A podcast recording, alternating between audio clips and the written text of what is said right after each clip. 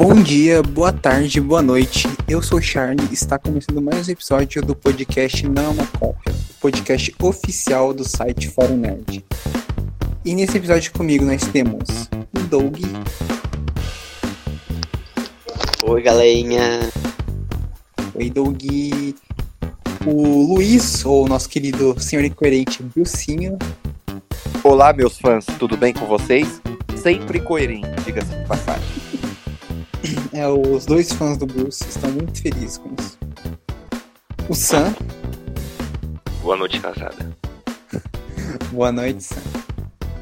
E fazendo sua estreia no nosso podcast, o, a nova criança do Fórum Nerd, né, o novo membro do Fórum Nerd, que daqui a pouco pra abrir uma creche só de criança que tem aqui nesse site maldito. O Strange, ou o Gabriel. E aí, Gabriel, beleza? Boa noite a todas as pessoas e pro Doug também. Não, mas tem que acabar cedo porque o cara tem que dormir agora. Então bora adiantar aí. Beleza, hein? Ah, e Bilce, fala pra gente o tema do episódio, embora esteja no título e todo mundo deve ter lido. São nossos plot twists favoritos, ou seja, aqueles plot twists que a gente acha os melhores e os dois que o Sam vai escolher que são horríveis já adianto. Beleza, então. Então vocês vão descobrir mais depois da vinheta.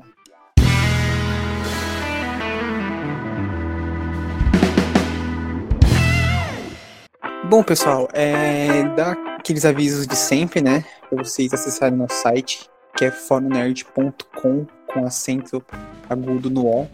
A gente posta diversas matérias, críticas, resenhas, notícias, listas, artigos, né? Toda semana tem muito conteúdo legal sendo postado no site, muita coisa também diferente. Muito postado. A gente também posta os podcasts lá, então se vocês quiserem comentar lá no, na matéria e conversar com a gente, tá? A gente está sempre lá, ou pelo menos alguns de nós, né? Porque infelizmente tem certas pessoas da equipe que não querem comentar no site, né? Se recusam a comentar no site, né, Doug? É, mas se vocês quiserem, vocês podem aparecer lá também, é, interagir com a gente. E também nos seguir nas nossas redes sociais, que é Fórum Nerd no Instagram e arroba nerd underline fórum no Twitter. A gente está começando a desenvolver vários conteúdos interessantes para essas redes sociais, né? Uh, que são exclusivos dela, então a, a Thalita, né? Pra vocês que ouvem o podcast conhecem ela, ela tá fazendo uns vídeos bem legais uh, de notícias da semana, é, todo domingo, acho, ela posta. Um vídeo, a gente posta no Twitter e no Instagram um vídeo que ela faz um resuminho das notícias, então é bem legal. Vai lá dar uma força, curtir, seguir a gente nas redes sociais, que tem muita coisa legal.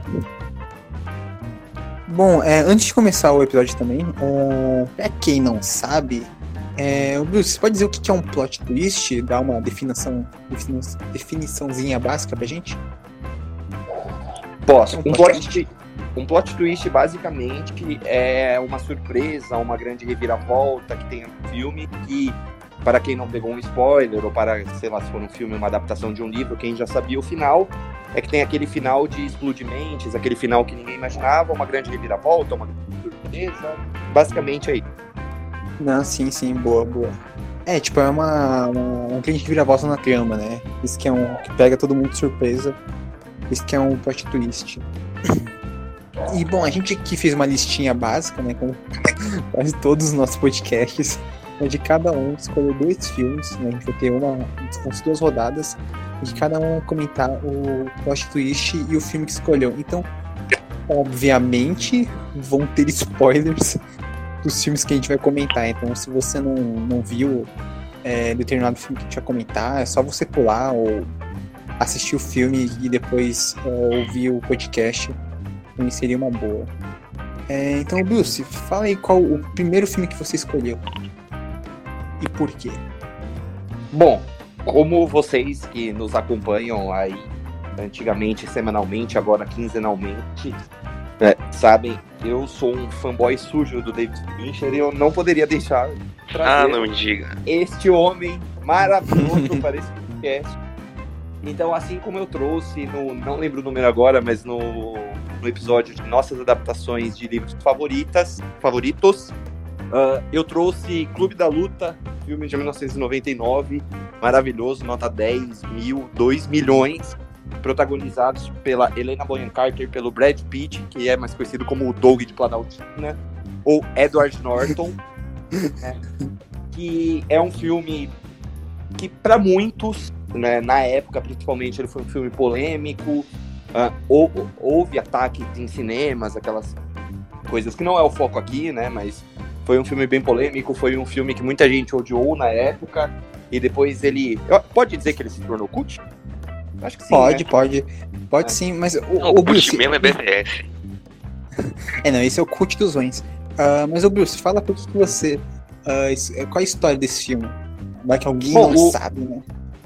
Clube da Luta, basicamente, se tiver algum desavisado aí, alguém que não conhece o filme, uh, ele conta a história de um homem que, que ele narra a história que ele não tem nome, que é interpretado pelo Edward Norton, que ele tem uma vida normal, uma vida comum, né? Vamos dizer assim, ele tem um emprego ali de classe média, uma casa de classe média nos Estados Unidos, e ele acaba conhecendo um vendedor de sabonete chamado Tyler Durden, interpretado pelo, pelo nosso querido Doug, que esse cara muda a vida dele. Ele muda a vida dele, ele o apartamento do Edward Norton acaba explodindo, então ele não tem onde morar, ele acaba pedindo um espaço ali para na, na, casa do Tyler eles acabam formando né, o Clube da Luta, que nada mais é do que uma sessão de terapia baseada na porrada, onde existem algumas regras para você entrar nesse clube. E a primeira regra é não você nunca pode falar sobre o Clube da Luta.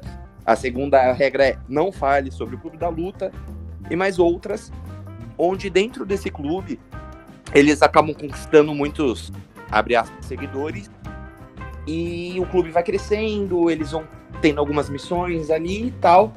E o grande plot twist, né, lembrando que nosso querido host já falou, que vai ter spoilers, é de que o Tyler Durden, na verdade, é o Edward Norton. O Brad Pitt seria como se fosse na mente dele um amigo imaginário, sobre muitas aspas aí. E, e tudo que o Tyler Durden, né, interpretado pelo Brad Pitt, faz, na verdade, é feito pelo Edward Norton e é um grande plot twist. E o mais genial que foi nesse filme é que se você assiste ele pela segunda vez ou você assiste já tendo o spoiler, né, já sabendo o que vai acontecer, o David Fincher dá diversas pistas durante o filme inteiro que isso acontece. Grande parte dessas pistas é, é, elas são através da personagem da Helena Bonham Carter, que é uma personagem que é um interesse, né, do, do Edward Norton, mas ela acaba se envolvendo com o Brad mas em todas as conversas que ela tem com o Edward Norton, que inicialmente não tem nome no filme, ele tem uma coisa de que eles já se conheciam tal. Então quando você assiste, você assiste pela segunda vez ou assiste pela primeira e já sabe o spoiler, você fala, caralho, isso tava na nossa cara e a gente não percebeu. Sabe? Então, sim, assim, sim. É, é um filme muito, muito, muito bom. Recomendo a todo mundo que puder ver. É claro, é um filme que contém ali um pouquinho de violência e tal, mas, mas é muito bom e é um filme que traz uma série de discussões, né? Para quem assistir mais de uma vez, percebe que é um filme claramente que ele faz uma crítica muito grande ao capitalismo, né? Principalmente, então ele traz algumas discussões, mesmo que esse não seja o foco dele, ele não quer falar que o capitalismo é filho da puta, nada disso, mas ele traz ali uma ou outra coisa, principalmente no momento que o Tyler Durden fala para ele, por que, que você precisa de um lençol? Qual a utilidade? É mais sobre o, é, é, mais sobre o é mais sobre o consumismo, né? Exatamente. Então, e ele traz tudo isso, e cara, quando você assiste o filme pela segunda vez, ou novamente, como eu falei, você já tem o spoiler, já sabe do que a trama se trata. Esse filme acaba ficando maravilhoso, porque ele tava na sua cara ali, batendo na sua cara o tempo inteiro. E provavelmente eu, né? Quando assisti a primeira vez, eu não sabia nada do filme. Uh, falei, cara, como eu sou burro, porque eu não percebi isso antes. Queria perguntar para vocês, quem já viu, quem gosta do filme, quem achou bom o plot twist, se alguém concorda ou discorda comigo, manda ver.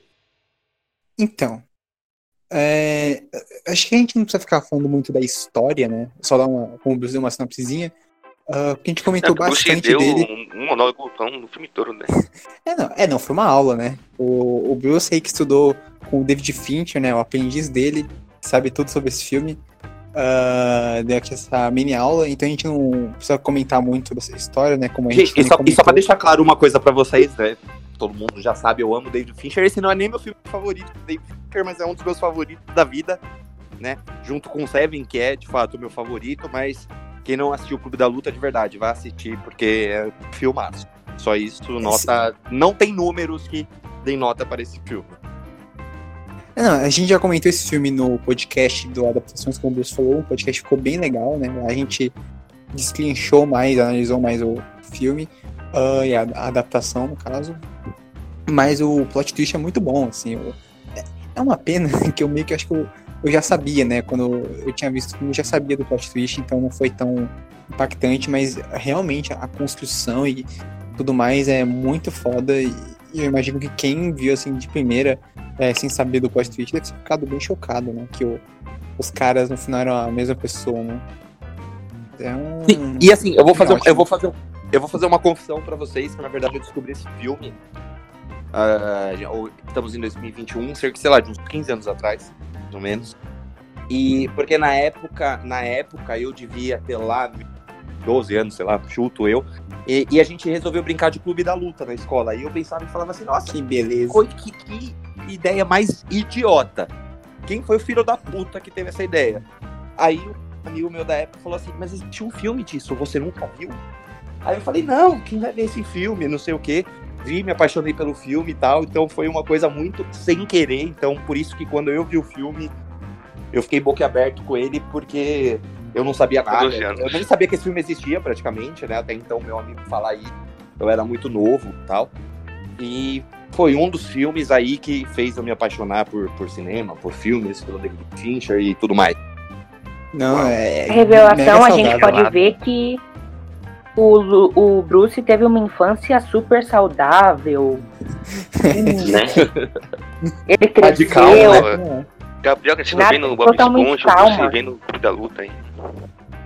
É, então, o, o, o, o, o Bruce é o nosso. O, o Bruce é o nosso Jared Leto, né? Se infiltrou no Clube da Luta. É, que, nem o que, inclusive, que inclusive, né, quem quiser ver o Jared Leto apanhar, quem quiser ver o Jared Leto ficar desfigurado, assista esse filme. É uma das cenas mais impactantes do filme. É você ver o Edward Norton literalmente acabando com a cara do Jared Leto. É, Doug, Sam e Gabriel, vocês têm algum comentário do Clube da Luta? Plot twist do filme, principalmente? Como você falou, né? O, o plot twist é, já, já tava na, na, na, nossa cara, né? Pra quem ficou mais ligado na tama, tipo. Tipo, tipo naquela cena do, dele falando que, do, do médico, né? Que, uhum. que. Que eles falavam até do. Que, a, que até o. O Tyler falava até antes do. Fala a mesma coisa, né? tipo. É, meu mesmo raciocínio. É, entendi, entendi tudo. Muito obrigado. Nossa, foi Aristóteles que fez esse raciocínio? Nossa, que não, foi o, foi, não, foi o Johnny White falando agora, né? Pelo amor de Deus. Eu ia falar que o David Fincher é superestimado, ele é um diretor minha boca, eu não entendi porque gostam dele. O Clube da Luta é muito ruim, não sei o que vocês estão falando desse filme aqui, muito, muito ruim. Quanto fraco, quando começou já sabia o que ia acontecer, então acho que não vale mencionar aqui não. Só isso mesmo. Obrigado por tudo. Ok, depois desse bait maravilhoso, né? Muito fraco, muito, muito bem construído, né? Todo mundo acreditou nisso. É, primeiramente queria parabenizar o Doug por essa atuação maravilhosa, digna de um Oscar. Né? E todo mundo acreditou. Segundo, que eu queria falar que esse filme me lembrou muito é que, na minha visão, o filme tem uma narrativa muito parecida com Orphan Black de, uhum. da Tatiana Maslany, porque nos dois tem protagonistas assim com múltiplas personalidades e a gente vê como que isso afetou eles, tem até num plot twist grande assim no final. E o filme realmente me deixou com aquele pensamento de reflexão no final. Assim. Então eu, eu acho que foi um filme muito bom, um filme bem reflexivo que eu recomendaria bastante. Sim, sim. É não, o, acho que a maioria das pessoas já deve ter visto o Clube da Luta, né? Que é um filme clássico do do David Fincher, mas quem não viu, assista mesmo, mesmo depois da gente ter falado o grande plot twist do filme, né? Quem sabe um dia a gente não faz um episódio especial só do Clube da Luta, ou só analisando os filmes do David Fincher, né? Eu acho que vale a pena. Amo. Estarei nesse episódio com certeza. é, nossa, quem poderia imaginar isso, né, Bruce? Uh, passando pro próximo, uh, Agora eu vou falar meu filme. Uh, que é um filme que, pra variar, eu acho que a maioria aqui de vocês não viu. Embora é um filme relativamente famosinho. Que é Desejo e Reparação, filme de 2007. do diretor Joe Wright, que é um, um, diretor que eu particularmente não gosto muito, mas ele fez esse filme que é maravilhoso. Pra quem não sabe, ele é o diretor também. Não, não, esse é, esse é, um, esse é bom. É o Joe Wright, que é o diretor daquele filme péssimo, o, o Destino de uma Nação, né, que é, o, é esse nome? Que é o filme do Gary Oldman. Uh, tem, ele também fez aquele Orgulho e Preconceito, que é um filme bacaninha, né, que é bem famoso. Mas o Desejo de Reparação é um filme basicamente uh, que se passa, eu acho que na Segunda Guerra Mundial, ou na Primeira Guerra Mundial, não lembro, em que a gente acompanha uma família, né, uma família de pessoas até que bem de vida, uh, em que tem a personagem da Kiera Knightley, acho que é assim que é o nome dela, que ela interpreta a Cecília, que é uma jovem garota uh, que acaba se apaixonando pelo filho da governanta, né, que é interpretado por James McAvoy. Só que a, a Kiera tem uma irmã mais nova, que é interpretada pela Sor, a Source Ronan, é a menina lá do Lady Bird, que também acaba desenvolvendo uma paixão pelo James McAvoy, que acaba não sendo correspondida, né? Que, enfim, ele é um cara mais velho, ela é uma uma, uma, quase uma criança na época e, e, ele gosta da mesmo da Kiera, né? Só que acaba dando um problema, né? Esse já é um spoiler da metade do filme, que acaba rolando uma festa uma noite e uma personagem, né, uma menina nessa festa acaba sendo abusada sexualmente. E como ninguém viu quem fez isso, né? Ninguém sabe quem fez isso. A Source por inveja, acaba é, acusando o James McAvoy de ter abusado da menina, né? Da, da menina que acho que era amiga de infância dela. Resumindo, ele acaba sendo preso, aí depois ele vai pra guerra e tal, e o filme vai desenvolvendo. É, tendo até um, um, time skip de acho que é uns 5, 10 anos. E aí que chega o grande plot twist do filme, que é uh, no final em que a irmã acaba se. É, a Source acaba se arrependendo, né, de ter acusado ele injustamente de, uh, de ter abusado da menina. Acaba contando para irmão o que aconteceu e para ele uh, depois que ele volta para a guerra. Inclusive, as cenas de guerra desse filme são maravilhosas, são, são bem fortes e eu lembro que foi o, o, primeiro filme que eu fiquei realmente impactado vendo cenas da, da guerra, pensando, cara, como isso é triste, né? Uh, e o Joe Wright ele filma muito bem as cenas, ele faz uns enquadramentos muito fodas.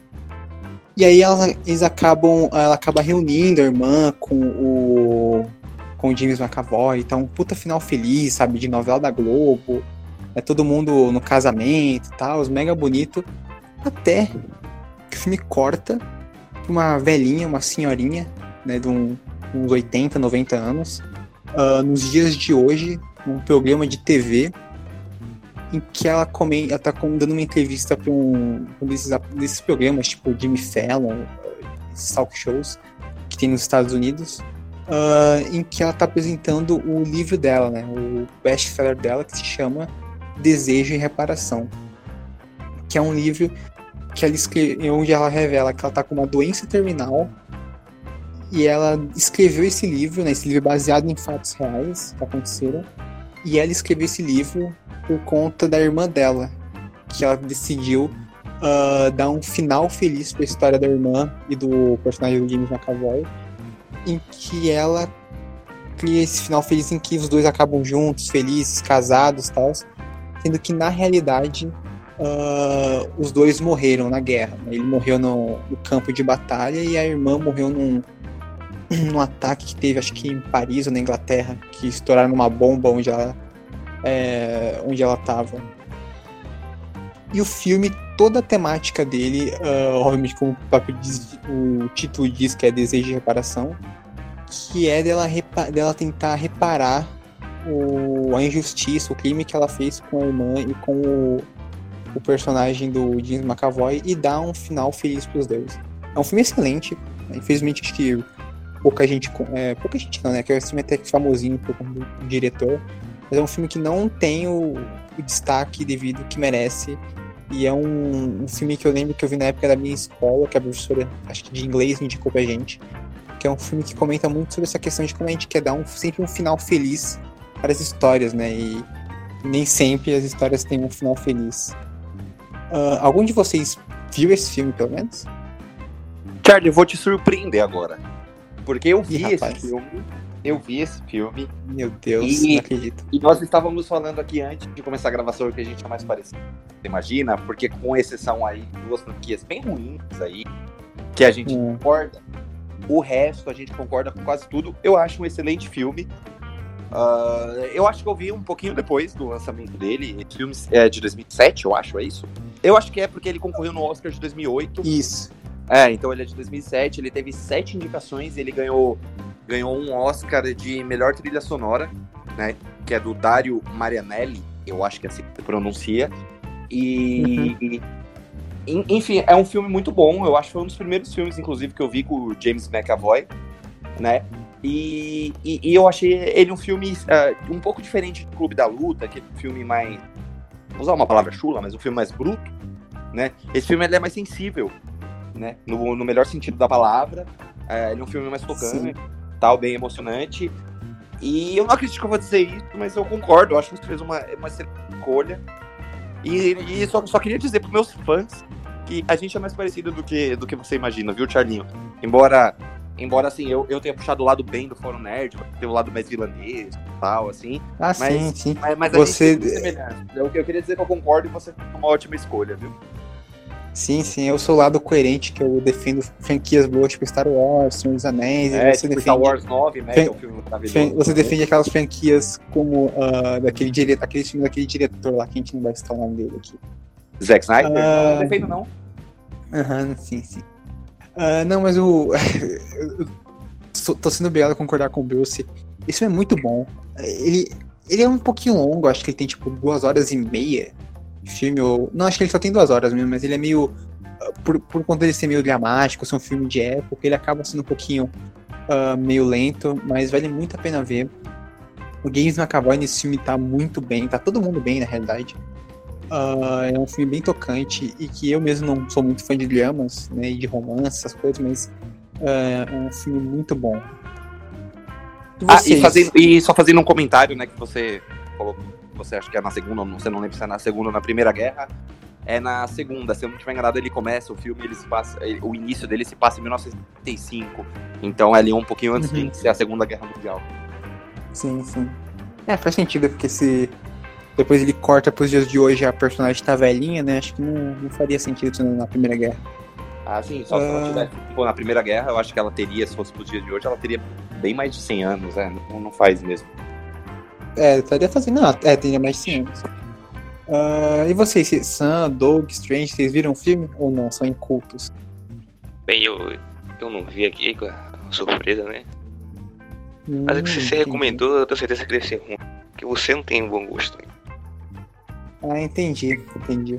É, não, o Sam, deixa eu perguntar, o que aconteceu com você que esse podcast só veio pra causar mesmo? Eu? Já, jamais. É, Sou sincerão, sou sincero. Nunca, nunca iria mentir pra você, meu bem. beleza, Sam, beleza. Ah, mas então acho que é isso. Ah, desejo de reparação. Eu acho que tem na Netflix ou na Amazon Prime. Num desses dois eu acho que tem. Ah, ou, ou, né, quem não. Ou tem também tem na, na locadora, né? É, tem na, na, na locadora de todo mundo aí. Ah, mas assistam, que é um excelente filme, vale muito a pena ver. Ah, passando pro próximo. ah, Doug, nos presenteie com seu filme, com seus, seu grande argumento de por que. De por que esse filme com esse plot twist vale a pena ser mencionado aqui. Vou começar falando de Os Infiltrados, filme do, do, do, do mestre Martin Scorsese, né? Martin Cinema. Ou de reizinho demais. O soco no, no, no do David Fincher. Pra mim esse é um, é um dos melhores filmes do, do Martin Scorsese, né? Pra quem não sabe, a história do filme é o personagem, é o personagem do DiCaprio. Ele se, se, ele se infiltra, né? Na máfia irlandesa que tem o que tem que é que é que tem é comandado pelo, pelo Jack Nixon, tá? Jack Nixon e essa máfia finlandesa também tem o personagem né, do que ta- também tem um, tem, também tem um, um infiltrante na, na polícia que é o personagem do Matt Damon E cá, o, o pote é o final, né? Que todo mundo acaba morrendo. Ah, sim. Não, não, agora que você me fez lembrar, é verdade, né, o, o final desse filme, é- quando o DiCaprio morre, né, é bem surpreendente. é Do nada, né? É, ele, ele leva uma bala na cabeça. Não, é, essa cena é marcante, porque ele tá com o Matt Damon, né, no, uma arma apontando o Matt Damon no elevador. Aí do nada o elevador abre e leva um tiro na cara, mas assim, é do nada mesmo. E quem matou ele acho que é um policial, que a gente descobre que ele era um outro infiltrado na máfia esse tempo todo, né? É. É, não é. Pô. Esse, esse filme ele é, ele é tiro, porrada de sangue. Puxa, puxa dos melhores Scorsese. É, mas eh, vou, vou ter que concordar com o Doug, infelizmente. Ah, esse filme talvez seja o meu favorito do Scorsese. É, é um thriller policial totalmente que te prende na cadeira. É, é, é foda também, mas não é meu favorito, né? Ah, e, cara, o elenco desse filme é sensacional. Você tem o Matt Damon, o DiCaprio, ah, o Jack Nicholson, tem a Vera Farmiga. Infelizmente tem o Mark Wahlberg, né? Nem, nem, tudo, nem, nem tudo é perfeito. Mas, ainda assim, ele aqui en- entrega a melhor atuação da carreira dele, com sobras. É, a atuação dele que é só fazer cara de bunda, né? Não nada. mas é a melhor que ele já fez, a menos pior. E ele foi indicado ao Oscar, inclusive. Esse filme teve cinco indicações, ganhou quatro. A única que ele não ganhou foi de melhor ator coadjuvante pelo Mar com o Mar Mark Wahlberg. Ah, pelo amor de Deus, né? Cara, E- por que indicaram ele? Ai, que ódio do Oscar. Tem que acabar o Oscar. É, mas o É. único Oscar de melhor diretor que o Scorsese tem foi por esse Sim, filme. ele que, assim, é eu vou-. É, e que eu vou discordar um pouquinho de você e do Doug. Eu, eu, eu gosto desse filme. Ah, eu acho que ele tem um plot bem legal, mas eu não acho ele um dos melhores filmes do Scorsese. Eu acho que nem de longe. Sei lá, se eu fosse fazer um top 5, eu acho que ele não ficaria dos meus filmes. Eu já comentei, eu acho que no de melhores diretores, meu filme com sobras preferido do Scorsese é Touro Indomável, com De Niro. Mas esse, esse filme é muito bom. Esse filme é muito bom. Ah, eu acho que meu personagem favorito é o do Jack Nicholson. Né? A- a- Agora eu não vou lembrar de cabeça porque eu não assisti pra, pra ver. Eu acho que é alguma coisa Costello, Frank Costello, eu acho. Eu acho que é, É isso. Isso. Caramba, Ah, memória isso, boa. é, que pra mim é. E foi um, foi um dos últimos filmes, né, que o Jack Nicholson entregou aí uma grande atuação. Ah, o Jack Nicholson Não, se um dos- aposentou. é um dos últimos filmes dele, né? É, Depois, últimos depois disso, o Nicholson fez um filme de comédia com o Adam Sandler. Genial. Cara, mas esse filme é muito bom, é tratamento de choque, esse filme é bem legal. Mas o, Bem se tiver legal. enganado- é, se eu não estiver enganado, o o Doug pode me ajudar. Esse filme é de 2005 ou 2006, né? 2006. 2006, é. Então o Jack Nicholson se aposentou em 2010. Então ali foi realmente um dos últimos filmes. Ele deve ter feito talvez mais uns três ou quatro filmes depois. É, mas é a última grande atuação, né, que ele entrega. E, e é um filme que, curiosamente, mais um papel em do nosso querido Leonardo DiCaprio morre, né? Que ele é um dos atores que mais morreram em filmes e aqui não é, não é diferente. Mais um que, infelizmente, é o nosso querido Léo morre. Não, assim, ele tá muito bem nesse filme, né? É até interessante porque o, o perso- uma das temáticas desse filme né, é como o Matt Damon, que é um cara que teoricamente é- foi certinho a vida inteira, tem um currículo ex- excelente, mas ele no fim era um infiltrado da máfia, e o DiCaprio, que era o cara que teve uma vida fodida a vida inteira, né? Ah, ele foi escolhido por conta disso, né? Porque ele- embora ele era um cara que tinha essa, todo esse histórico, ele tinha bom coração, então eles utilizaram ele pra infiltrar ele na polícia, na, na máfia, né? Nossa, é muito foda. As cenas dele com o, o Jack Nicholson são excelentes, tá? Esse filme é muito foda. O final também é maravilhoso. Tirando o Mark Sim, Wahlberg. também. Também num remake de um filme aí, que achei coreano, né? Filtrados. Ah, é Esse é um remake? Eu não sabia, não. É. Eu não sabia também. Pior que eu acho que eu já tinha visto isso em algum lugar, mas eu não, não lembrava. Ah, mas faz sentido. Como sempre, né? Coreia pisando nos Estados Unidos. Mas nossa, tem o, o Alec Baldwin tá nesse filme, eu nem lembrava disso. Alec Baldwin, Martin Sheen também. Aqui, aqui lançou em 2002 aqui o filme coreano. E depois Hum. o Martins fez o remake aí. ó. Esse é o seu, esse é o seu ídolo. O Ray Winston, É, tá, que, vai estar no filme, que estará no filme da Viúva Negra, também tá nesse Sim, sim. É, Não, mas o, o filme, mesmo sendo um remake americano, é um remake americano bom. Né? Não sei se é melhor ou pior que o, que o, que o original coreano, mas assim é um ótimo filme. Cadê seu Deus agora? linda. Verdade, linda. Me desculpe. É, o, o Gabriel provavelmente não viu o filme, né? Porque ele só vê coisas porque, que tem o selinho da, é da Marvel Studios, né? Scorsese, né? Só ver filme da Marvel também. É, não, mas então que fala de uma coisa, né? Que Gente, eu, que eu não, acho que vocês falam vamos aí. lá, parem de atacar o meu Gabriel. Eu tenho certeza que é filme. Louco. E aí, A você viu? de vocês, eu realmente vi o filme e é, caso vocês tenham infartado aí, vocês falem que eu, eu mando uma ambulância. É, eu realmente vi o filme Os Infiltrados, gostei bastante. E eu achei que a forma como o filme trata a dinâmica, assim, de termos dois é, espiões infiltrados, um dentro de uma delegacia de polícia e outra dentro da máfia, assim, e e dentro do filme eles fazem alternância de mostrar os pontos de vista e dos dois espiões naquilo, foi algo que eu realmente achei muito impressionante. É, dá até um período de reflexão a gente quando a gente vê o filme. E mais um ponto para o maravilhoso diretor Martin Scorsese, que mais uma vez apresentou um filme é, incrivelmente pensativo e também muito reflexivo. Bom, depois de ser surpreendido com uma boa indicação do Doug, realmente não esperava por isso. Vamos partir para a próxima. Ah, Gabriel, fala aí o filme que você escolheu na primeira rodada, por favor. O filme que eu escolhi foi o magnífico filme de 2017, Corra, do brilhante diretor Jordan Peele, que inclusive foi o filme que ganhou a estatueta do Oscar de melhor roteiro original e que tem uma premissa muito interessante quando a gente vai assistir o filme. O filme se passa com um fotógrafo chamado Chris, que tem sua namorada e decide que eles precisam fazer uma visita à casa de seus pais. Só que quando ele chega lá, ele vê que a família deles, da namorada dele, na verdade é racista. E mas eles realmente passam dos limites porque eles não apenas têm preconceito com pessoas negras, como eles também usam de hipnose para fazer lavagem cerebral nessas pessoas, para transformar eles em uma espécie de escravos e leiloá-los para outras pessoas.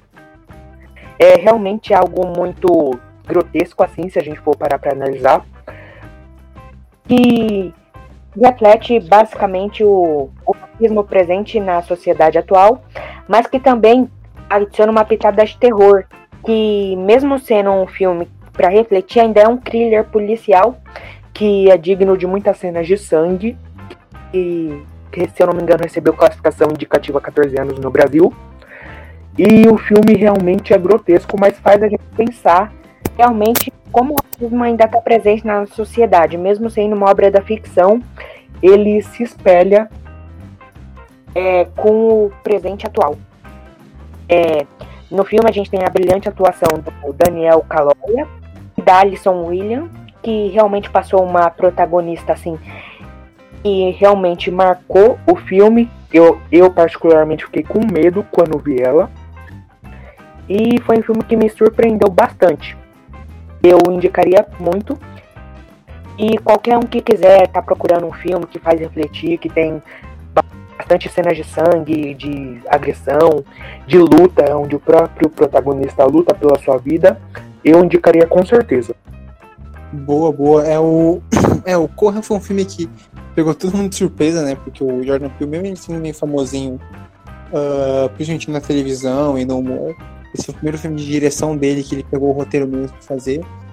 E por conta da, das, das, temáticas acabou uh, atraindo a atenção de todo mundo, né? Como se foi ele levou o Oscar uh, de melhor roteiro original, né? Enfim. E o plot twist mesmo, embora é meio. tipo, né? Você vê esse plot twist vindo longe, né? Uh, de longe você consegue ver ele vindo. Ele é muito bom, né? A, todo o lance da namorada dele, né? No final também fazendo parte lá do, do complô da família. Uh, todo o lance de tirar o cérebro, né? Vender o corpo dele, né? Então, tipo, tirar o cérebro dele, colocar o cérebro é, da, daquele velho rico lá no, branco no, no, corpo dele e tal. É bem maneiro, né? Um, um, elemento de terror, de ficção, meio ficção científica, né? É, isso é muito bom mesmo. Indicação. Não, mas Foi é- bastante é- é- impressionante é- a forma que eles mesmos tratam os empregados, porque eles não só leiloam pessoas negras, como eles também ficam com elas para fazer os seus trabalhos domésticos.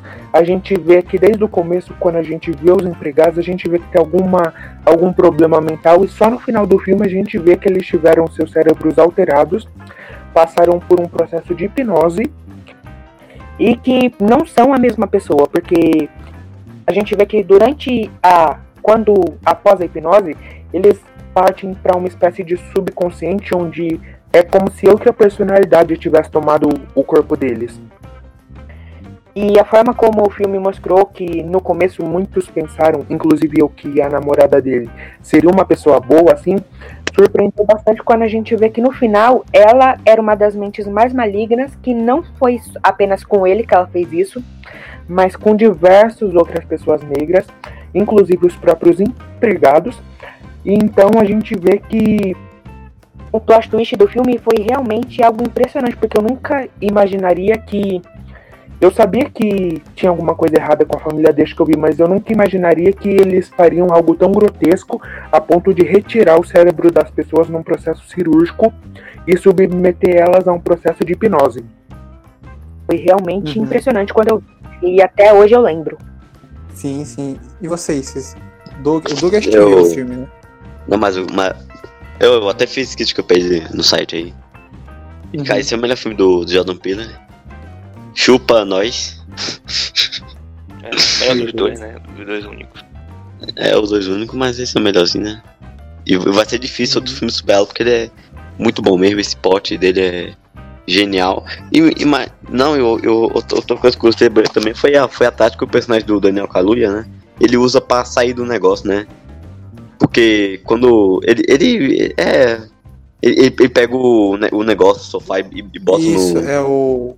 É, pra, os fiapinhos, né, da, da poltrona é no ouvido. sofá e e bota nos ouvidos pra fugir da, da hipnose da, da. da mulher lá, né? É, não, E, e essa- cara, a- mãe, eu- né, eu- que... eu- a mãe é mãe. completamente assustadora, né, com aquele, aquela xicarazinha, né, que Resposta ao ali- meu colega acéfalo, É. você, é, diferente de você, eu tenho realmente um bom gosto, né? Que você, como a gente sabe, você é o nosso mascote, então não esperava menos de você do que esses comentários totalmente estranhos, mas o que eu mais achei impressionante no filme é que ao mesmo tempo que ele mistura terror, ele também mistura ação. Porque um grande spoiler é que no final de- do filme a gente vê que o processo para ele fugir do cativeiro, ele mata toda a família da namorada dele, inclusive matando a namorada de forma brutal, jorra sangue em todo momento. Ele ele agride o irmão dela. Ele até mesmo É, o, Até o, mesmo o, final, o, final, o final é bem violento, né? O final do filme é bem. é, faz valer a censura alta que ele tem, né? Ah, sim, que é bem mais ou menos também. Mas enfim, não vamos comentar isso aqui. E você, Bruce, você viu o filme ou tá do, do time dos que não viu? Não, eu não vi o filme. diferente. Eu até comentei na crítica do Doug, do Doug, porque por ser um filme de terror, foi um dos milhares de filmes que, que eu acabei não assistindo do gênero. Mas só pra poder falar alguma coisa, eu fui pesquisar aqui o que o Doug falou. E o diretor disse que esse filme se passa no mesmo universo de Quero Ser John Malkovich. Então, É, assim, falei, eu pô. trouxe... É, se você acertou, trouxe uma informação aqui, mas não, eu não vi. Vi esse, não. O segundo filme dele é Nossa, né? Que chama. Uhum, é. É isso? É, Ah, não, eu, também, eu- eu também não vi. Isso é que também é terror. É, eu acho que ele falou zoando. É, não, não, esse aqui não dá medo. O, no, o Noi já dá, já dá medinho, mas o. O Corra não dá, não. É, e eu tava vendo aqui que, curiosamente, além do Daniel, ele tem o Lakate Stanfield, É. né? Que atuaram, Stanfield, né? que atuaram juntos agora no Judas e o Messias Negro. Eu achei que tinha sido a primeira vez que eles atuaram juntos, e agora que eu vi que eles atuaram aqui Não. também. É, ele, ele a participação dele é bem pequenininha, né? Ah, mas enfim, ah, o Corra é um excelente filme. Acho que tem, tem na Netflix ou tem no Telecine Play, se não me engano. Mas assistam, né? Quem não viu, é um ótimo filme. E também tem a crítica do Doug no site. Agora, pra última, infelizmente, né? A última indicação da, da primeira rodada, que é a indicação do Sam. Vai, Sam, fala aí o filme super legal que você vai trazer. Nem como eu sou uma pessoa bem né, coerente, eu trazer uma cultura aqui, trazer cultura, vou falar de Janela Secreta. O diretor David Coep, que roteirizou o primeiro Homem-Aranha no Sam Raimi. Então por hoje já vimos a qualidade já do filme, né? Com esse diretor incrível aí. Então eu vou dar um contexto aí, né? O filme conta a história do de Morse Rainey, que é interpretado pelo Johnny Depp. Ele, o personagem dele é um escritor bem sucedido. Só que ultimamente no filme ele tá em crise depois de divorciar da esposa dele lá. Aí depois de se divorciar ele se muda pra uma câmara isolada. Lá ele enfrenta uma série de criatividade e não consegue ser nada. Uhum. Aí o, a trama começa mesmo quando outro escritor chamado John Shooter é, aparece na cabana dele e fala que ele plagiou um conto dele, né? E dá- Interpretada pelo John dá ele um- Turturro. né? Exato, pelo John Turturro aí, um grande ator também. E deu o prazo de três dias para o Johnny Depp e o personagem dele é, provar que ele não que ele não plagiou o conto ou dar um, uma retribuição em dinheiro pelo, pelo dano que ele fez ao, ao shooter. Então aí o plot twist basicamente é que o Morte é na verdade o shooter, que é uma segunda personalidade dele violenta. E no final do filme o Morte com a personagem de shooter mata a esposa dele de forma lá, sanguinária, violenta. Então isso aí é o É. twist aí. Você pode ver que é inovador, revolu- revolucionário, jamais feito antes, até ter emociono falando aqui. E tão genial que é. É, a, a gente falou desse filme no podcast do Adaptações do Stephen, do Stephen King, né? Que esse filme, como tudo na vida, é baseado em uma obra do Stephen King. Ah, e, cara, não, mas a é muito não ruim. pode ser ruim. Não, não. Stephen King é bom, rapaz. Não, Está, Stephen King é bom, mas mentindo. filme é muito ruim. Ele é muito previsível, tipo... Eu lembro que cinco minutos de filme já falei assim, tá, Não, esse não, cara... não, não. Surpreendente. é- Não, ele é, ele é, ele, é fruto, ele é fruto da imaginação do Johnny Depp. E esse filme vai por esse caminho, esse caminho, esse caminho. E ele faz tudo que o, o espectador pensou. É muito ruim mesmo. Não sei porque o Sam Você é é um o hater. Você é um decidiu. hater. decidiu indicar esse filme. Não assistam. Não, Mas quem alguém defender viu que o Bruce, Bruce gosta do, do desse filme, ele até falou aqui no podcast. Me defenda, Bruce. Olha, eu só queria dizer que se alguma vez eu defendi o Sam na minha vida, eu me arrependo profundamente. Porque assim, até onde eu saiba, o podcast que foi sugerido por, pelo Sam, o maior mau caráter que eu tive o prazer, desprazer de conhecer, era pra nós Só falar do nosso plot, plot twist favorito. O Sam, o Sam só Eu não é pior que, aque- que aquele cara lá, né? Eu Meu gosto Deus, que de A Janela tristeza. Secreta. Eu defendi Que tristeza. no filme, mas o plot twist da Janela Secreta é um dos mais manjados, eu acho, da história. É muito fácil. Não, não, não, não, Não, pode é falar sim, isso é não, velho. Não, é sim. É Revolucionário, muito surpreendente, jamais visto antes. Gente, eu não tenho palavras pra descrever o que eu tô sentindo no Sam. Eu não sei se é ódio. Eu não sei se é raiva. Eu, eu não sei, eu realmente eu não sei o que eu tô sentindo, porque eu gosto desse filme. Se fosse falar assim, ah, fi- filmes que as pessoas não gostam, mas eu gosto. Eu citaria a Janela Secreta, porque não, não acho tão ruim. Mas o plot twist desse filme é muito qualquer coisa. Gente, eu, Sam, desculpa, eu não consigo te defender nessa. Desculpa. Não dá. Como não? Tem que falar uma Tá. coisa séria, vocês. Tô só triste aqui. Não dá. Eu tô, eu, tô, eu tô realmente muito chateado porque um dia eu já falei, o Sam é nosso garoto prodígio. O Sam só traz coisas boas para o site. O Sam, Ah, o Sam, o é, Sam começou a se envolver com o. Doug. Aí ele vem hoje e destrói toda a reputação que ele construiu nesse um ano de Fórum Nerd. Impossível, não pode ser. É, então. É, Doug e Gabriel, vocês viram esse filme? Vocês gostam desse filme? Não, Vi né? não, eu vi não, eu vi não, eu vi não, eu vi não. Isso, tá ótimo, querido. Vai, vai ver, assim. Doug, é muito bom. Você vai amar. É, é a sua cara, de tão bom que é. Eu vejo esse filme penso no Doug, porque o Doug é tão bom que me lembra do filme. Ah, vai se ferrar. Beleza, beleza. Ah, bom, então depois desse show, né, de, de piadas, de, né, de, de argumentação, né, de, né, de, de atenção ao podcast, né, de trazer um filme bom, um filme que todo mundo vai gostar, né, um filme que a gente vai poder indicar para todo mundo, que é muito legal, muito profundo. Isso, isso tinha opinião, por favor. Bruce, fala, vamos começar a segunda rodada. Bruce, fala qual a sua segunda e última escolha, qual o segundo e último filme que você vai indicar nesse podcast de hoje. Novamente, assim como o primeiro filme que eu trouxe, eu vou trazer um filme que é do mesmo ano, que é um dos melhores anos da história do cinema, de 1999, que é um filme de, assim como David Fincher, que é um diretor que eu gosto muito, que é o senhor M. Night Shyamalan, que é O Sexto Sentido, filme ali que eternizou algumas frases, um filme que tem o nosso querido Bruce Willis, uh, em que ele conta a história onde ele tem um garotinho, eu nunca sei falar o nome desse ator, deixa eu só dar uma colada aqui, que é o Haley Joel Osment, é isso? É assim que se pronuncia? Isso, isso. Isso. No qual hoje ele é um adulto, ele tá até naquele filme que o Zac Efron interpreta o Ted Bundy na Netflix e tal, mas aqui ele era uma criança. É um filme de 21 anos atrás, né? 22 anos atrás. E.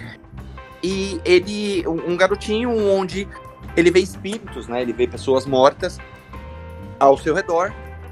E ele procura. E a família dele, ele, né? Eles procuram o tratamento de um psicólogo, que é interpretado pelo Bruce Willis.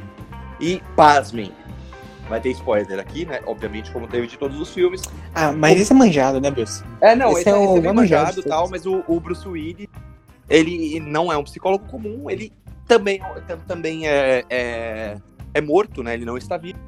E ele tem uma das frases mais icônicas, né? Que é: Eu vejo gente morta. Aí Bruce Willis responde: Com que frequência? Aí o Haley fala: O tempo todo. E é um filme que eu acho que todo mundo aqui já deve ter visto, é um dos clássicos do cinema. É um dos filmes precursores ali do Shyamalan. Queria saber se vocês gostam, se vocês viram. E, né, como é um filme diferente do Sam, que não entendeu a proposta desse podcast que ele mesmo viu, que é de trazer os melhores plot twists. Aqui, não de trazer um filme legalzinho. É, e eu quero saber se vocês acham esse sentido um plot twist interessante. Provavelmente todo mundo viu bem novo, né? Então ele, ele, ele pegou todo mundo de surpresa. Eu acho pouco provável que alguém viu esse filme no ano passado. Ah, o Gabriel tem 12 anos, então deve ter visto ano passado mesmo. Mas eu vi esse filme quando era criança, me borrei todo. eu cara tinha muito medo desse filme. É, e realmente, assim, na hora que você vê, não, não dá pra você, você não acredita, não, não é possível. Aí tem, tanto é que tem aquela história, né, que sempre que você vê esse filme, a vontade de você voltar, rever ele inteiro e percebendo os detalhes. E sim, se você rever, tipo, fica claro que ele não tá vivo porque ninguém chega a interagir diretamente com ele, né? Então é. Tem que tentar, acho que tem uma cena que ele chama um garçom e o garçom não responde ele, né? Uh, tem vários momentos Sim. assim no filme. Então é realmente é, é o melhor filme do, Chama, do Shyamalan. Foi o filme que botou ele na, no mapa. E embora ele às vezes acerte bastante, de vez em quando com alguns filmes. Não, o melhor filme vai ser o Old. É, não, é, o Old é o filme que a gente mais quer ver, né? Que o Fórum Nerd mais quer ver. Principalmente o Dog. Uh, ele acaba sendo um diretor que decepcionou muito com alguns filmes que ele fez e hoje em dia a imagem dele não tá muito boa, mas ainda assim eu acho que ele, o Seu Sentido é um puta de um filme foda e quem não viu tem que ver, né? Sim, e curiosamente, né, o Bruce Willis na época era um ator que tava muito em alta, hoje em dia ele ele caiu muito de produção. Não, hoje, dia, hoje em dia o Bruce Willis tá, tá, tá cagando, né? Ele tá fazendo qualquer coisa Cara, ele fez um filme de com o Frank Grillo, se não me engano. Que é de, tipo, viagem espacial. O Frank Grillo é cara da Marvel lá, que é? Ossos é esse. Isso, isso, ele mesmo. Meu Deus. Cara, esse filme, o trailer desse filme é horroroso e o filme já foi detonado também, então o Bruce Willis já desistiu da carreira dele e ele faz qualquer coisa com os trocados. É, exato. É tipo o Nicolas Cage. É, só que aqui nessa época, ele. Não sei quantos anos o Bruce Willis tem hoje, mas ele era, obviamente, 20 anos mais jovem, né? Então ele era um ator que estava num momento bem legal da carreira dele, ele fazia muitos filmes bons, e eu não sei o que caralhos que aconteceu com ele. Eu acho que ele desandou. Ele deve ter ganhado muito dinheiro, ele deve ter falado, quer saber, foda-se, meteu louco na vida e tal. Mas você que é novo, que, né, se, se é possível, que você não viu esse filme, é uma época que eu acho que era o auge da carreira do Bruce Willis. E curiosamente, hoje em dia, se ele desaprendeu a atuar, aqui ele ainda tinha um, tinha um pouquinho ali de expressão, alguma coisa, ele, ele mandava bem no filme, né? E foi o filme também que levou o hate, né? Haley Joel Osment, não sei se é assim que se pronuncia, uh, ao estrelato. Hoje em dia ele acabou ficando meio sumido tal. Ele entra naquela cena daquelas crianças que despertaram, fizeram um boom em Hollywood e acabaram sumindo. Mas na época foi um filme que levou muito o nome dele também. Uhum. Sim, sim. É, do, é, o, o Sam, eu não quero saber a opinião dele, porque eu realmente estou chateado com o Sam, mas Doug e, e Gabriel, vocês assistiram? Vocês gostam desse filme? Eu vi, né? É o, é o, o pote é bom mesmo. É, o pote é legal, né? Essa, essa, essa pote que o personagem de Bruce Willis estava morto o tempo todo. E, e, e como o Clube da Luta, né? Eles deixaram o Pisto deixam pistas. Ao longo do filme. É. É no meio ao longo do filme. Bem legal mesmo. E o, e o né, ele recentemente ele é 880. Isso é verdade. Eu não diria O que- 880, eu diria 8800. Ah, não. O Shyamalan depende, porque ele fez o A Visita é muito bom, o, É, A o é Fragmentado é, é excelente, né? O, o Vídeo já não, é, já não é tão bom, né? Um filme bem mais ou menos, na realidade. Mas tem uns E- e- conceitos interessantes. E ele também fez aquele, aquela merda do O Mestre do Ar. Pelo amor de Ah, Deus. nossa, Ah, esse filme é muito. Ah. Meu Deus do céu. esse filme é muito ruim. Ah, não, de- já, já que o, o Doug citou o último Mestre do Ar, né? Vamos, vamos parar de falar do Shyamalan, vamos partir pro, pro meu filme, né? Minha segunda rodada.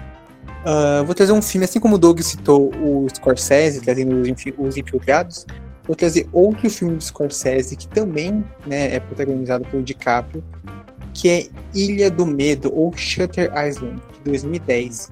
Ah, um filme que, embora tenha esse nome clickbait, né, não é um filme de terror, né, acho que é muito mais um filme de suspense e mistério.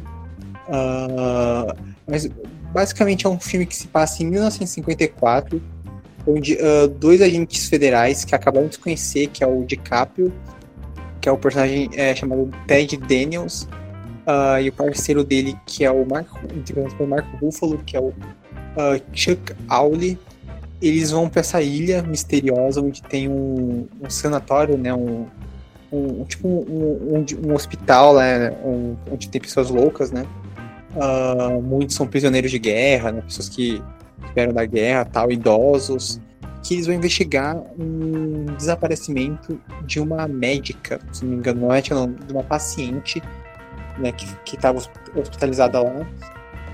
E chegando lá, eles começam, né, a descobrir várias coisas, vários mistérios que estão acontecendo nesse, nesse lugar. O médico principal, né, tem o diretor, que é interpretado pelo ah, Ben Kingsley, que tá excelente no filme. Ah, e o médico principal, né, do, do hospital tá, tá viajando, acho, né, ele deu alguma desculpa assim, que ele não está presente.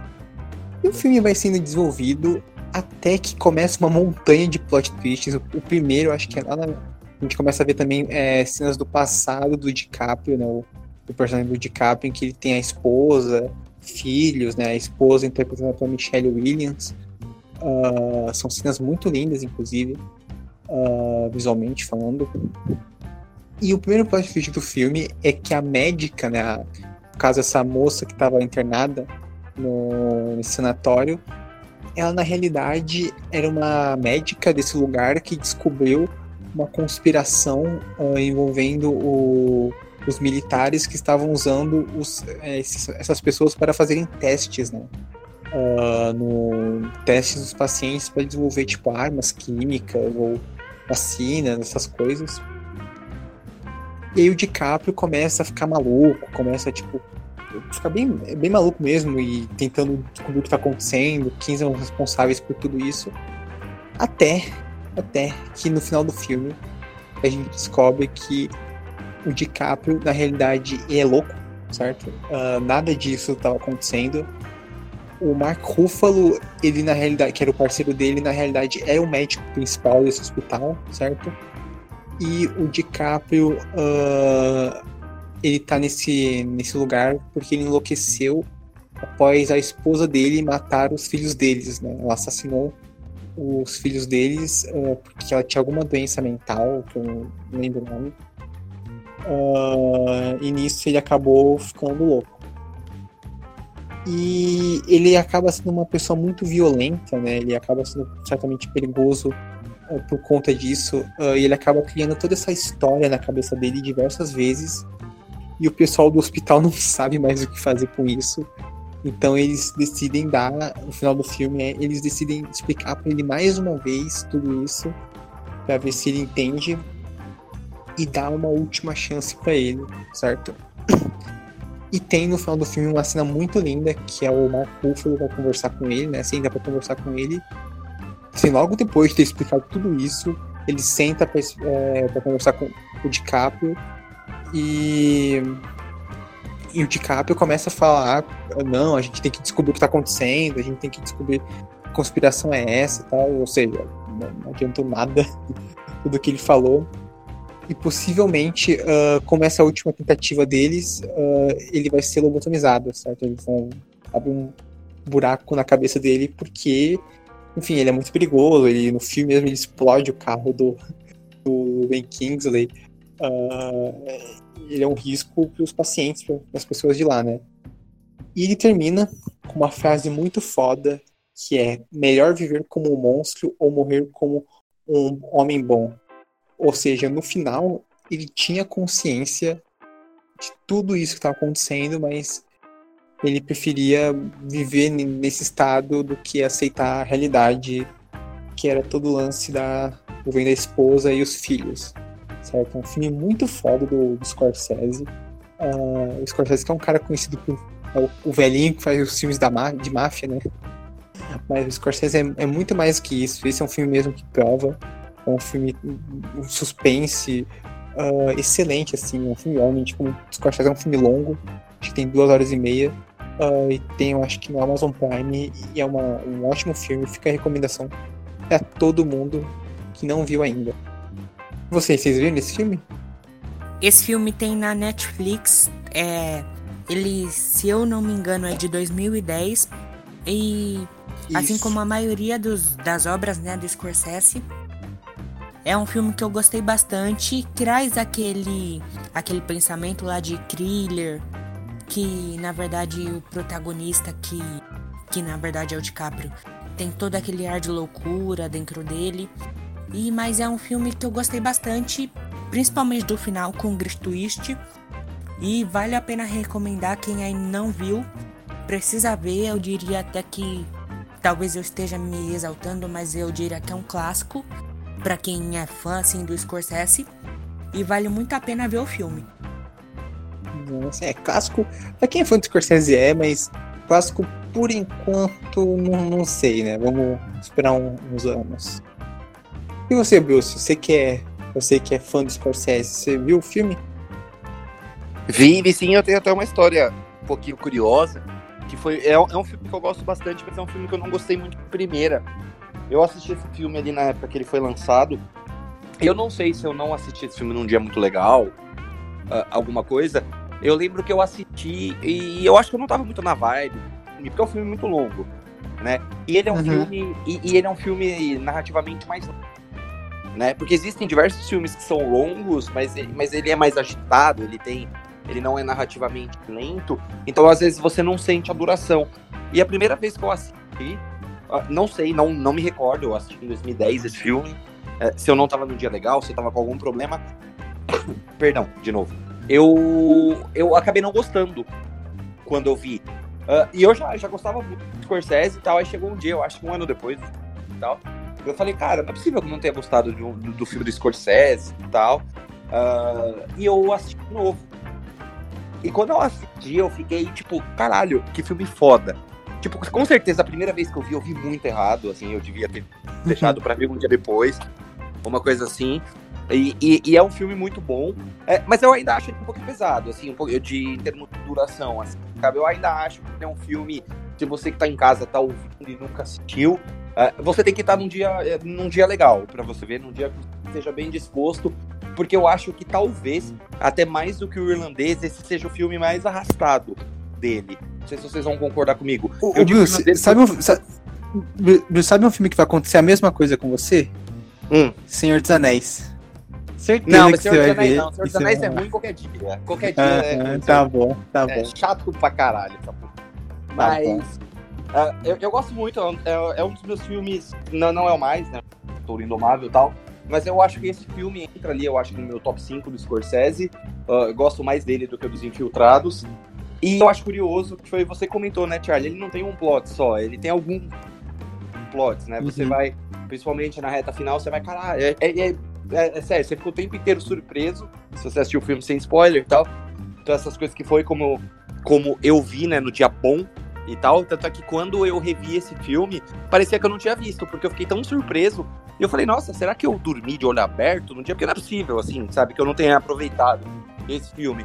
É, de fato, ele é muito bom. Ele, ele, o Leonardo DiCaprio entrega uma das suas principais interpretações, é, junto com o Mark uhum. Ruffalo, também está muito, muito bem. Ele foi um dos filmes que tem um ator, ele é quase sempre coadjuvante nos filmes, mas tem um ator nesse filme que eu gosto muito, que é o John Carroll Lynch, que também fiz, fez um filme do David Fincher que eu amo, que o Sano gosta muito, esse herege, mas que é Zodíaco, né, que ele é, um que ele é o principal suspeito de ser o Zodíaco. A gente conversou sobre esse filme no Filmes Bons Que Não Gostamos, parte 1, se eu não estiver enganado.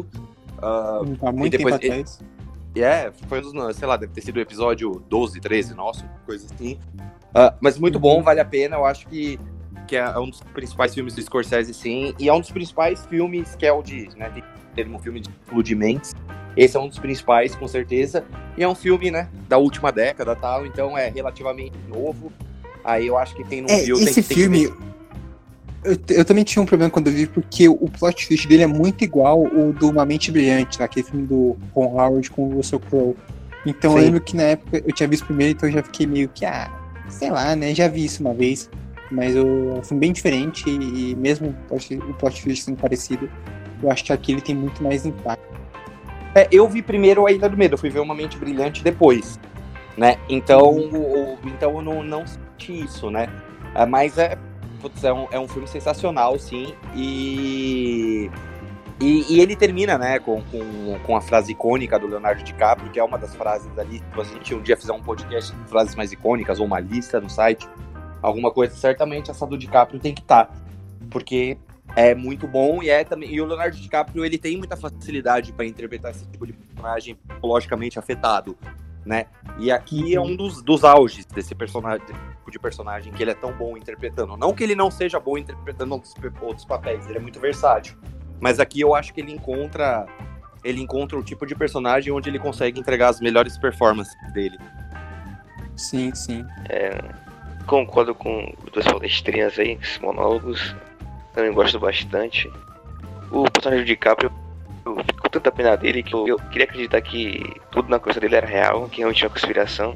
Fiquei da pena o personagem, eu me apeguei a ele nas duas horas e meia. E é um final um pouco trágico assim, mas realmente é um filme muito bom.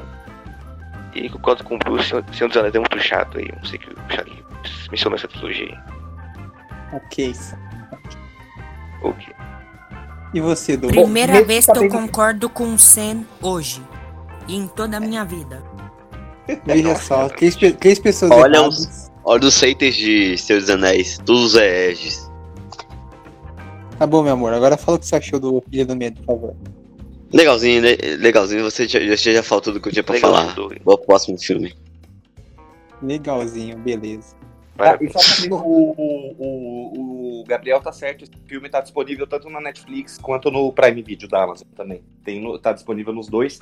E no, no serviço da Google também. Você pode comprar. aí do- E na, Google, você e na pode locadora de todo mundo também. Ah, sim, claro, topflix.com. Tá sempre lá. Pode comprar também um Blu-ray ou DVD se quiser, né? Sei. Netcine Reizinhos, tam- também Netcine. Amo. Bom, depois desses momentos de sabedoria, de indicações de locadoras que a gente deu. ah, O interessante é que nem filme. a Netflix, nem a Prime estão tão, é, pra- patrocinando a gente, mas mesmo assim a gente tá falando deles, não sei porquê, né? Mas Não, mas- assim, segue é, o é o jogo. Né? Não, é, é, o Bu- é ele é tão incoerente que, que, que ele fala da Netflix, da Amazon e, e não fala da Apple. Olha que incoerente esse ser. Doug, pra você gostar Ah, de uma é. coisa, você não precisa de gostar de outra. Você pode apreciar. é porque a Apple também não tem nada, né? pontos. A Apple não tem É, nada, então não tem esses filmes do catálogo. Bom, mas primeiro Charlie, você A Vai, Apple só é, tem o filme do. do, do a, a, Filme a, a Apple, a Apple só tem o filme lá do, do, do Tom Holland mostrando o cu. Por isso que é, mas né? Esse é o serviço que o Bill se defende. Pessoal, assi- assinem a Apple, empresa do meu tio Steve Jobs, vale muito a pena, R$ 9,90, várias séries de qualidade, assinem, não vão se arrepender, obrigado. As, as duas séries né? Tem duas séries, é. Vale. É que na Bahia não chegou o Apple TV ainda, mas vai chegar e o Sam vai assinar, mas É. vai- podem assinar que vale a pena. Bom, depois desse momento maravilhoso de, de, de indicando vários, vários serviços para poder ver o filme, ah, vamos partir pro próximo filme da lista, que é a segunda indicação do Doug. Então, Doug, nos surpreenda com mais um momento da sua sabedoria sem fim. Eu vou, vou falar de A Chegada. Filme do, do, do, do grande diretor, do maior diretor, do melhor diretor do cinema, Denis Villanova. Cara, Não, cara, cadê o sotaque francês, Doug? Você que é bilíngue, trilingue, hein? É Eu Denis Villeneuve. nesse louco. Ah, fala, vai, Doug. O filme do Vai. Denis Que Villeneuve o que é eu posto chegada. no filme, né? A, a, a história, pra quem não sabe, é que é, é uma professora lá, né? Que trabalha numa cidade lá, que, que ocorre uma invasão de aliens. E aí ela é chamada junto com o personagem do Jamie Renner também, pra negociar. Ela é chamada pelo exército pra se comunicar, né? Com. É, Pois ela é uma. Ela é Amy Adams, né? Interpretada a Amy Adams, ela é uma professora de ética e linguística. Então ela é chamada pra se comunicar com os aliens. É, Tentar se comunicar com eles. E cá, o, o, o plot, né? Que cá, no, no meio do filme a, a- aparece algumas. Algumas cenas dela. Dela com a filha dela, né? Que, que o que spoiler é que a filha dela é que a filha dela morre, né? E cá, É, não, esses não, aliens. não, não, não, não, pera aí. Isso não é um spoiler, né? Desde o começo, a gente sabe que a filha dela é tá meio doente mesmo, e morreu, cara, mas o. É, é, mostra a morte da filha dela. E cá, e esses aliens, eles veem. veem avisar, né? A ela da, da morte da filha dela. Sim. O, é, É. que o, o, como o Doug explicou o, mal, o- o, plot e o- twist do e o- filme e o, é que na realidade o- os aliens eles vão mostrar o futuro e não e, É. e essas cenas que a gente achava que era o passado na realidade são o futuro e essa filha É. dela com o Jeremy Renner. é, Nossa, sério, se eu nunca tivesse assistido esse filme com essa explicação de merda do Doug, eu ia falar, nossa, que filme ruim. É, então Nossa, o Doug, tipo, não explicou nada de bom que tem o filme, que é bom pra caralho. Assim, Não, Meu ele Deus, que obrigado, foi na língua Charlie, dele, obrigado. doguinês. nossa. Não, Doug, é que eu- muito obrigado por salvar a parte eu como falei no Tá bom, agora, agora, agora eu como tchau, eu, pessoal. eu, eu, eu, eu como falei no, no- nos episódios passados eu sou fluente em doguinês né então eu fiz aqui a tradução do que o Doug quis dizer mas o é, realmente o, o Doug o Doug me surpreendeu muito nesse podcast tanto positivamente quanto negativamente. Mas ele me surpreendeu por ter indicado esse filme que é maravilhoso. Parabéns Doug uh, trazer cultura para esse, pra esse podcast indicando o filminho do do Rei Villanova que esse a gente comenta a gente vai comentar esse filme no podcast de melhores diretores. Ah, e o Villanova é um diretor que a gente gosta muito. E esse filme ele infelizmente foi roubado no Oscar né não, não recebeu nenhum Oscar e mal, indicações mas E, é sensacional e- e olha que, que, a, que a atuação da Amy Adams aqui esmurra a atuação da Amy Stone em La La Land. é, não Inclusive. Amy Adams rainha que O merecia um Oscar. La La Land, né? muito superior todo Amo todo demais ser desse filme de é merda. excelente, né, como você falou. Ah, Como eu falei no caso da dela mostrando que a filha na realidade é uma coisa do futuro e, e se isso se, se liga tematicamente com o filme, com o lance dela. É, faz aquela pergunta, né? Se você pudesse, né? No caso, ela sabe que tudo isso vai acontecer, né? Que ela vai ter uma filha, que a filha vai morrer, que o casamento dela vai acabar, tudo mais. Ah, mas ela, mesmo assim, decide continuar, né? Seguindo essa jornada, mesmo sabendo da tristeza. Porque mesmo com essa tristeza vem os momentos bons, né? Ela vai ter os bons momentos com a filha, com o marido, né? Então ela decide, ah, mesmo sabendo disso, continuar seguindo esse caminho. Cara, isso é maravilhoso. Sim, e como o Doug comentou, ele teve oito indicações no Oscar de 2007. Curiosamente, ele só ganhou um, que foi melhor edição de som, né? Que é um prêmio técnico. Então ele foi bem esnobado. E como o Charlie disse, a gente falou bastante dele lá no podcast de Melhores Diretores. Ah, e foi mais um filme bom do Denis Villeneuve, né? Que curiosamente até hoje não fez nenhum filme ruim. É um dos poucos diretores, eu acho que nem o Scorsese se engloba nisso, porque eu particularmente não gosto de A Invenção de Hugo Cabré, mas ele não fez nenhum filme bom e, e- e vai lançar o Duna e pelos trailers, pelo que a gente tem saído também, tem, tem sabido também, não, não será um filme ruim, apesar de eu não conhecer nada da história de Duna por não ter lido os livros também. Não, sim, sim. A gente comentou bastante do Villeneuve no podcast de os diretores favoritos, então ouçam lá. É, que a gente até fala um pouco da chegada naquele podcast. Ah, o Sun Strange, vocês viram o filme? Vocês gostam dele? Eu acho É, que sim. né, esse eu vi. Esse eu vi no cinema também, o final também, acho muito bom, acho fantástico. Aqui também tô surpreso que o Doug fez algo bom, pelo menos dessa vez. Mas eu concordo, né? Também roubaram Uhum. a Emialas do Oscar dela. Bom, depois dessa indicação maravilhosa do Doug, desse filme incrível que é A Chegada, ah, passar pro penúltimo filme, né? Ah, que é dessa vez uma indicação do Strange. Strange, que filme, o Gabriel, que filme você vai falar? É, o segundo filme que eu vou falar hoje é do filme Amnésia, né? Que é um filme dirigido pelo Christopher Nolan, que na verdade é uma adaptação direta do seu próprio irmão, o Jonathan Nolan. Que na, Uhum. na, no enredo do filme a gente acaba vendo um homem chamado Leonard que acaba perdendo a memória depois que a sua esposa é estuprada e morta. Só que ele se lembra de pequenos fatos é, antes da morte da esposa dele. E aí ele se põe em uma jornada de descobrir quem é o assassino da esposa dele. E o interessante do filme é que a história é contada de uma forma muito intrigante, assim, porque tem vários saltos no tempo durante a história, tem até a confusão mental do próprio protagonista. E aí, ele, além disso, o protagonista sofre de amnésia, então ele tem que correr contra o tempo pra. Enquanto ele lembra de pequenas coisas que podem indicar o paradeiro do assassino da mulher dele, ele tem que correr contra o tempo pra não esquecer essas coisas. E aí ele desenvolve dois métodos pra isso, que é tatuar em seu corpo os acontecimentos e guardar fotos de pessoas importantes para sua investigação, junto com algumas anotações. Uhum. E o plot twist no filme é que, na verdade, quem matou a esposa do próprio Leonard foi o Leonard, que foi causado por uma dose exagerada de insulina que ele mesmo aplicou na esposa. É um filme muito bom, assim, que a gente nunca i- teria imaginado que ele mesmo, o Leonard, teria matado sua própria esposa.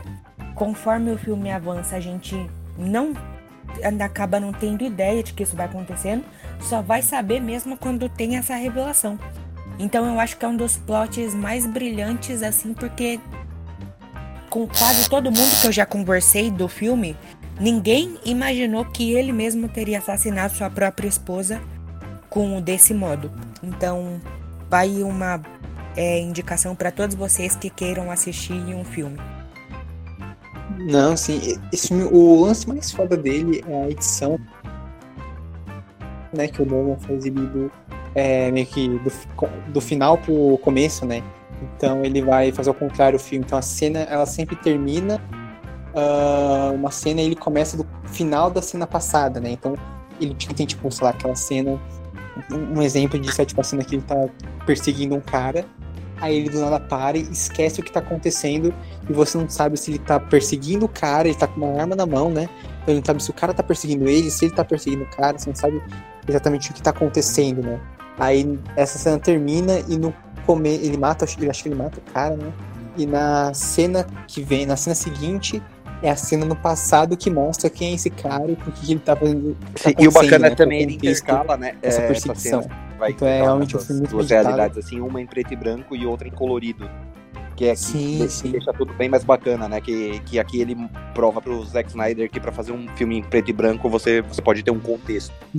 Pra fazer isso você não precisa fazer gratuitamente, não é mesmo? Nolan, meu rei. sim, sim. É, Não, é, é, é época que o Nolan fazia filme bom, né? Que recentemente não. o último filme bom dele foi Dunkirk, né? Ah, E Não, não, assim não, como o Charlie falou, a edição vai muito bem num estilo vai e vem, assim, que a gente vai vendo memórias passadas dele. Aí depois já corta pra uma parte atual da, da história, onde ele mesmo tá tentando achar o assassino da esposa. Aí depois volta pra uma memória perdida dele. Num total Sim, estilo sim. assim, vai e vem. Que Não, e- eu acho que foi um recurso muito bem utilizado pelo não pelo Nolan pra descrever a mente distorcida assim do Leonard. É, e o Guy Pearce, né, ele tá atuando muito bem no, no filme, ele que é o protagonista. E tem um elemento também bem legal, que é tipo, tem a personagem da Carrie Ann Moss, né, no filme, que ela faz um interesse romântico dele. ah, que no começo do filme você acha que ela é uma pessoa boa, mas aí, tipo, no final você descobre que, que é, na verdade, ela é uma, uma filha da puta, né? Tava usando ele. Tem também o, aquele policial que ajuda ele, que aparece o filme inteiro, ele fica aparecendo, e o cara, né, o, o Leonard ele tem uma foto desse cara dizendo pra não confiar nele, né? Então você nu- nunca pode confiar nele. Mas aí no final você descobre que não, ele verdade era um cara bom, né? Que tava tentando ajudar, ajudar ele. Ah, Então é realmente é um excelente filme. Inclusive, esse personagem assim do policial, do Ted, né?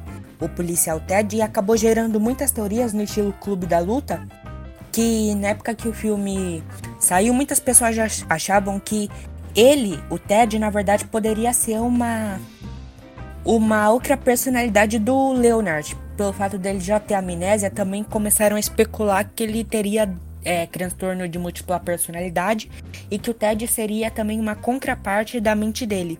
Só que nunca assim foi nada confirmado, ficou só na especulação mesmo. Sim, sim. O Charlie comentou da edição desse filme, que é muito boa. Ela, inclusive, foi indicada pro Oscar. eh, Agora, ver o ano que eu não, eu não lembro exatamente quando que esse filme. Porque esse filme, o nome original dele é Memento. né? 99. É. É, Isso. deixa, deixa eu só verificar. Foi pro Oscar, acabei de pesquisar, pro Oscar de 2002. né, ele foi indicado a melhor edição, assim como o melhor roteiro original, mas acabou não ganhando. E ele fez muito sucesso de bilheteria, né? Ele, ele lucrou quase oito vezes mais do que ele do que, do que foi gasto para fazer ele. Então, foi um filme que colocou o Nolan ali num patamar de atenção, né? As pessoas começaram a olhar com mais carinho para pro, os futuros filmes dele, um, um pouco antes dele dirigir a trilogia do Batman e tal. Então é uma ótima recomendação aqui do, do Gabriel, o meu homem preferido. Muito obrigado, Bruce, pelos imensos elogios. E vale acrescentar de além de ter se concorrido para o Oscar de melhor roteiro original, ele também é, foi indicado ao Oscar de melhor montagem, justamente por esse estilo vai e vem Eu- que o diretor agora, né? faz no filme. É, o Bruce, o Bruce acabou de falar isso, o fã, do, fã da Não, época. então, o plot twist aqui é que Gabriel tem amnésia também.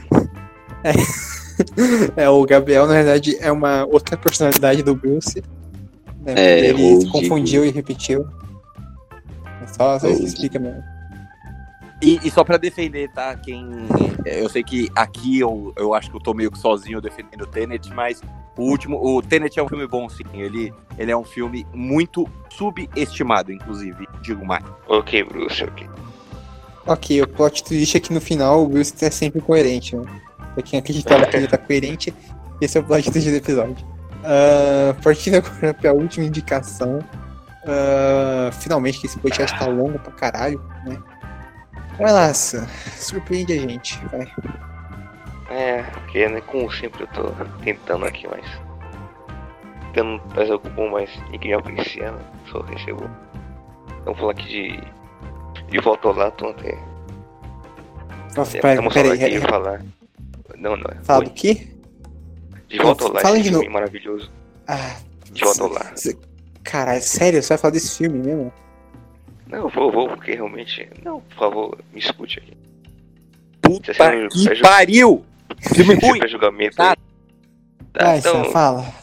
Acaba logo com eu não isso. preciso nem explicar a sinopse aqui, porque todo mundo já conhece já, todo mundo aqui é. Gosta Pra, pra quem não tipo. entendeu, não. Peraí, pra quem não entendeu, o Sam tá falando de Homem-Aranha de Volta para o Lar, o filme do MCU, o menino Tom Holland. É, o primeiro filme do Aranha dele. nicho conhece. É, mas às vezes só de volta ao lar não entendeu, né? Tem que falar no completo. Cara, ok. Realmente me perdoe. Até eu, que sou fanboy do UCM, tenho que discordar do Sam Não, pra não, não. gente não, ver como você, que o Sam tá totalmente errado a ponto de eu discordar pode. dele sobre um filme do. UCM. Isso. Então, continuando, é feito pelo visionário Ou de uma esse diretor fantástico. Esse visionário aí. E o filme realmente o plot é simples. O, o Miranha quer impressionar o pai adotivo dele, o Tony Stark. Um plot genial aí, nunca, nunca antes visto. E o vilão é o, é o Abutre. É um cara que foi. é, trabalhava no. É, conserto de, dan, de dan, danos. E depois Isso. que ele foi demitido, começou a contrabandear esses, estro, esses destroços alienígenas pra fazer armas, etc. Então é, é simples aí, mas o plot twist aqui você sempre vê um abutre com um cara que não tem nenhuma relação com o Peter e no final é, é revelado que ele na verdade é o pai da namorada dele, a Lizzie. Então essa até é uma cena que, um- que surpreendeu que quando o Peter bate na porta da casa deles e abre o abutre, tem essa cena, essa cena tensa. Porque o Peter sabe que, o, que quem é o Putri é, mas o não sabe que o Peter é o Homem-Aranha. Então é. Estamos descendo do carro, todo mundo diz que é bem tenso. Então Bom. é isso aí, você me escolhe. Nossa, ô Sam, Eu- deixa eu te fazer uma pergunta. Todos os filmes Ah. que, que o pessoal trouxe aqui, com exceção do- dos seus, né? Dos seus, não, do seu primeiro, eles são filmes que foram premiados, eles tiveram diversas indicações. Quais que foram? O que, o que, que esse filme ele concorreu em premiação, assim, só pra quem não assistiu ainda, poder entender o, a, o não, não precisa quanto de premiação, não. qualidade. Eu já, eu já- a gente já falou desse filme no, na segunda parte da análise do, da fase 3 do MCU, né? Não, na primeira Não, parte. é a a primeira da análise parte do da, MCU. Dessa fase. Isso, da, da, da fase 3, isso, do MCU. Que é um podcast muito legal, inclusive. Ah, a gente já meteu o pau nesse filme lá. Ah, eu já falei que essa cena é muito foda, realmente. O plot twist é muito bom. Toda essa sequência é maravilhosa e bem tensa. Ainda não entendi que eu que esse filme aqui, mas tudo bem. Não, É, você é lujou agora, eu entendi agora. Você Não, lujou o e filme é entendeu? É, o filme tem uma cena, uma sequência boa, não vai fazer o filme ser bom, né?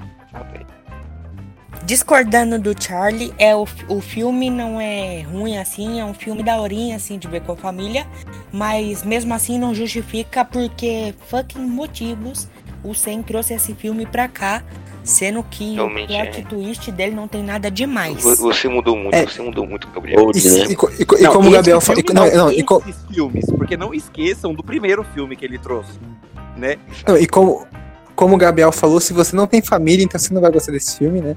Ah, porque se é um filme só com a família, aí você vai gostar. Porque realmente Não, aí filme você é já tá ruim. distorcendo as minhas palavras, Charlie. Eu disse Não, que é um filme bom falou. assistir com a família, beleza, mas também é um filme bom pra assistir sozinho, mas Não, não, é, isso. não tem motivos pra ser citado aqui. Foi isso que eu disse. Errado. Mas peraí, deixa eu entender. Esse filme que tem o plot twist maravilhoso é o filme que tem uma frase que é que na verdade ela é assim, Pinto Parker. É esse filme? Esse Que lindo filme, nossa, arrasou. É, é Gosto esse muito dessa filme, piada. É esse filme que os Doug É, gostou o da que referência. ouve Leonard Cohen 24, Você que gosta 20, é, dessa dias por semana. Um homem que fala assim, nossa, eu, eu, eu sou um cara culto, eu tenho muita cultura. É esse filme que ele trouxe pra esse episódio? É isso mesmo? Não, é esse mesmo. Né? Entendi, vocês estão hateando aqui, eu tô dizendo que eu. Esse baiano. coração, tô sendo sincero aqui, vocês me. Esse baiano Me que, que- esse baiano que, que só veio pra, pra estragar o podcast. Que pena, né? Só pra constar, Jamais, o, o Bruce trouxe o pior momento do filme. É, mas é um filme da horinha. E eu não vejo motivos pelo qual o Doug tá atacando o Sen, sendo que os dois têm origem baiana. Eu não sou baiano, cai. Beleza, então. Você, Pra você- quer falar de jogar pra cair? Pra você ver como esse filme é interessante, né? A gente tá falando Amo. da, da origem do Doug. Pra você ver como esse filme é interessante. A origem baiana do menino de Goiás. Maravilhoso. Eu não sou baiano. Esse é, o maior, esse é o melhor plot twist que já houve nesse filme. Nossa discussão. Não, É, o, o plot não twist baiano, que. Não, pra você ver, foram muitos plot twists nesse, nesse episódio, né? Que o, o Sam no final é incoerente, né? Não, não quer, não quer pagar de culto, mas. Não, é, mas é que eu Essas pra galera porcarias. que. Não, eu escolhi foi claramente não foi de modo irônico, eu realmente gosto desses filmes, eu realmente acho bons os twists. Claramente faz uma piada, não é bait, claramente é sério, então só pra avisar, né? Quando eu achei que sou que eu nunca, nu- nunca faço piada, Putz. só. Hoje. Bom, e depois desse Tchau. plot twist. Depois desse plot twist incrível, acho que já tá na hora de encerrar o episódio, né? Que até vai ficar longo pra caralho. Mas obrigado a todo mundo Pode que ouviu até agora. palestra. Beleza, beleza. Obrigado a todo mundo que ouviu o episódio até agora. Uh, recadinhos finais. Uh, acessem o nosso site, forumnerd.com, com acento agudo no on. Uh, nos sigam nas nossas redes sociais, que é arroba nerd underline fórum no Twitter e fórum nerd no Instagram. Uh, muito conteúdo legal, muitas matérias, notícias. Infelizmente o Sam também faz parte do site, então ele postou uma crítica de Godzilla vs Kong esses dias, né? Uh, a, gente, a gente tá analisando também as séries da Marvel, né? Toda semana sai um, uma, uma crítica do episódio de Falcão e o So- o Soldado Invernal, que é a série do momento. A gente vai analisar Loki, vai ter crítica também do Arif, de tudo que tá bombando por aí, a gente tá analisando. E acho que é isso então. Obrigado, pessoal, que ouviu o até aqui. E não percam as Obrigado futuras reviews da série da Echo. Sim, sim, infelizmente. Todas feitas pelo Gabriel. Uh, e agradecer o único fã dela. agradecer, agradecer a participação do Doug, do Bruce e do Strange aqui, né? Do Gabriel aqui. O Sam eu não vou agradecer, porque não. O cara hoje só fez. fez só pagou o mico aqui nesse podcast. É, e a gente Fechado. pede desculpa, né? Você que de casa Sim. também que tá ouvindo pelo, pelo Sam aqui. Não era a nossa intenção que ele participasse, mas ele chegou de última hora pensando: hum, vai ter gravação, o que, que eu vou fazer? Estragar essa gravação. Foi exatamente o que ele fez. Então peço desculpa pra vocês. De verdade, isso não vai ser. É, a gente vai, vai tentar trazer um, um pouquinho de informação pra ele, vai tentar ajudar esse menino, que claramente ele tá com problemas pessoais, a gente vai tentar descobrir quais são. E assim que, que ele tiver mais apto a se comportar como uma pessoa de verdade, a ter bons gostos, ele volta aqui pro podcast, tá bom? Sim, sim. Ele é a nossa criança especial junto com o Doug. né, São os nossos meninos de ouro especiais. É, então, obrigado, pessoal. Acabou o episódio. Tchau, tchau, tchau. Tchau, Falou, cara. pessoal. Tchau, tchau.